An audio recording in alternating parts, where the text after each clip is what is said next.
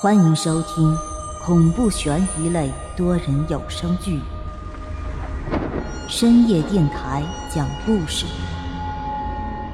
作者木冬，演播万花昆声团队，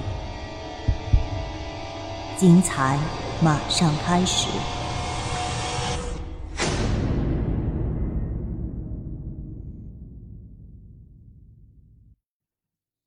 第四十一集，这儿怎么会有人？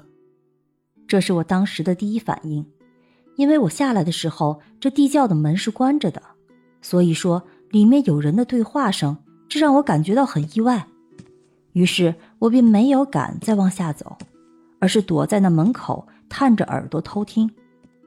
如果按照故事中所述的话，此刻的地窖里应该是有三个人，那小少爷。大管家还有一个老道士，不过那老道士从始至终都没有发出过任何声响，所以我现在还不确定他是否在屋子里。小少爷，我为了这个大院儿勤勤恳恳干了这么多年，就落得这么个下场。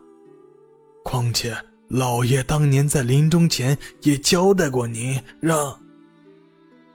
别再给我提那个老顽固了，要不是他总给我惹这些麻烦，我也不至于走到今天。我告诉你，今儿个你走进这个地窖，就别想着再出去了。哈哈哈哈哈！老掌柜呀，还是您有远见啊！啊！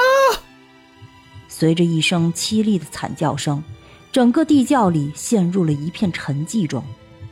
我微微的欠了欠身子，探出头去望着那地窖里面，却看见一颗血淋淋的脑袋滚落在地上，而另一个衣着华丽的无头尸体则无力的躺在镰刀的旁边。操刀动手的便是那身着黄袍的道士，另一个衣着粗陋的男人则满脸漠视的站在那无头尸体的旁边。那人缓缓的俯下身去，捡起了滚落在地上的头颅。低声阴阴狠狠的说道：“对不起了，少爷，我本是想辅佐您一辈子的，但是您对我接二连三的打击，让我对您实在是太失望了。”那道士抬头望着小少爷血淋淋的头颅，低声问道：“那他的尸体怎么处理？”我要让这趾高气扬的小少爷吃点苦头，不能让他就这么舒舒服服的死去。我要让他永世不得超生。说罢，那人将手里的头颅往脚下一扔，便冲我走了过来。我当时心中一惊，这一幕让我看到了恐惧，我也难逃厄运。可就在我转身准备逃跑的时候，却发现身子怎么都无法动弹。而与此同时，那人已经从地窖里走了出来，他面色消瘦蜡黄，嘴唇惨白，满脸血迹。不过就在他经过我身边的时候，他好像并没有看到我一般，侧过身子便径直地走了出去。他走路的步伐很重，显然那小少爷的死对他自己有很大的冲击。尤其是在走过那几阶台阶的时候，步伐还略显得有些蹒跚。他很快便消失在我视野的尽头。可就是此时，我的身体还是不能挪动，于是我便回头继续看着地窖内的情景。可这一看不要紧，接下来的一幕让我整整半年都看不得血肉。只见得那道士又从身后拿出了几支香。分别安置在这地窖东西南北四个角上，而后他便又从身后拿出一个半人多高的褐色坛子，这坛子当初就放在他的身后。拿出坛子以后，他便又点燃了三支香，扔到了坛子里边，而后取出来十多张纸符，环绕着坛子的四周贴了整整一周。而与此同时，在我的身后传来了一步脚步声。我回头看去，便看见那之前离开的老掌柜，此时又怀抱着一个硕大的麻袋，摇摇晃晃地走了进来。这麻袋里装的什么东西我不清楚，但从那老管家走路的步伐上看，应该是很有分量。大管家把麻袋扔到地上后，便捡起了滚落在地上的头颅，直接扔进了坛子里。那道士望着缸里的头颅，轻轻地叹了口气，想要开口说些什么，但张了张嘴，却放弃了。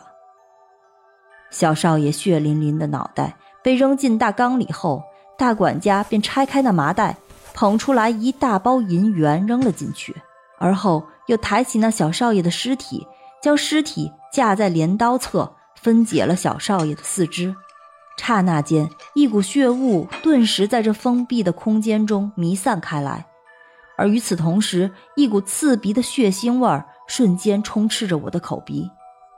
我听着那小少爷的骨骼在那巨型的铡刀间破碎的声音，我眼睁睁地看着一个好端端的人，在短短一个小时之内便分解成数块，扔进了那半人多高的大缸里。整个地上可以说血流成河，而整个地窖就宛如地狱一般。我眼前的这个黄衣道士，更是像那地狱中彻骨噬心的小鬼一般狰狞而恐怖。待那小少爷的身体完全被装进大缸后，那管家又找来了一铁簸箕，将小少爷滚落在地上的碎肉也全部拾起来，一起封进了大缸里。封好了盖子后。那道士便又拿出了许多黄色纸符，贴在了大缸的四周，而后拿麻绳将其牢牢地封死。这一切都做完后，那道士缓缓地脱去自己身上这件已经被鲜血浸染的道袍，他看着双眼充血的大管家，轻声说道：“小少爷的魂魄已经被我封死在这缸里了，等七天之后。”他便会彻底同那些银钱融为一体，变成了银账。亲爱的听众朋友，本集已播讲完毕，欢迎订阅、评论、转发，下集更精彩哦。